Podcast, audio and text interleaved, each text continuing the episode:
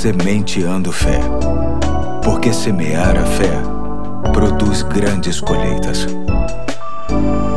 Hoje é terça-feira, dia 15 de dezembro de 2020. Aqui é o pastor Eduardo e volto a chamar sua atenção para mais um episódio da série Provérbios do Maior Mestre, lendo hoje o texto que se encontra em Mateus capítulo 10, de 24 a 26, que diz: Então Jesus disse aos seus discípulos: Se alguém quiser acompanhar-me, negue-se a si mesmo, tome a sua cruz e siga-me. Pois quem quiser salvar a sua vida, a perderá mas quem perder a vida por minha causa, a encontrará. Pois, que adiantará o homem ganhar o mundo inteiro e perder a sua alma? Ou, o que o homem poderá dar em troca da sua alma? Hoje quero refletir sobre o provérbio: quem quiser salvar a sua vida, a perderá, mas quem perder a vida por minha causa, a encontrará.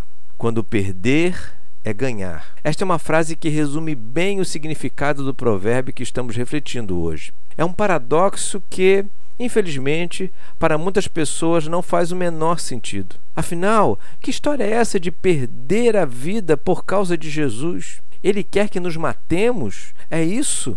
Na verdade, não e sim. Começo pelo não ele não quer que, por termos abraçado o Evangelho como uma verdade única e suficiente para nossa salvação, que pulemos do alto de um prédio de 50 andares, por exemplo. Mas sim, ele propõe que, para segui-lo de verdade, desfrutando de todas as alegrias, mas também de todos os desafios, que tenhamos um olhar diferenciado para tudo que planifica a nossa vida Muitas pessoas, até mesmo os crentes, infelizmente, acreditam que a vida se faz daquilo que os olhos humanos conseguem contemplar: dinheiro, status, prazeres e bens materiais. Só que isso tudo é perecível, um dia acaba. Possuem prazo de validade e por isso não possuem a menor condição de trazer a qualidade de vida que esperamos. A proposta do Evangelho é para o desfrute de algo eterno, uma vida com Cristo, com profundidade,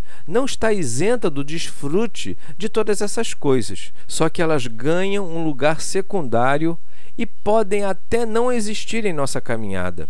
Negar-se a si mesmo, o grande passo para ganhar a vida e não perdê-la, se faz exatamente em ter um coração voltado ao que Cristo apresenta e disposto a pagar o preço que for para isso. A semente de fé de hoje nos traz a consciência de que um aparente prejuízo à vista de alguns é, na verdade, um grande lucro. É perder para ganhar. Que hoje estejamos dispostos a perder a nossa vida mais um pouco, plenamente conscientes do ganho que isso representa. E até amanhã, se Deus quiser.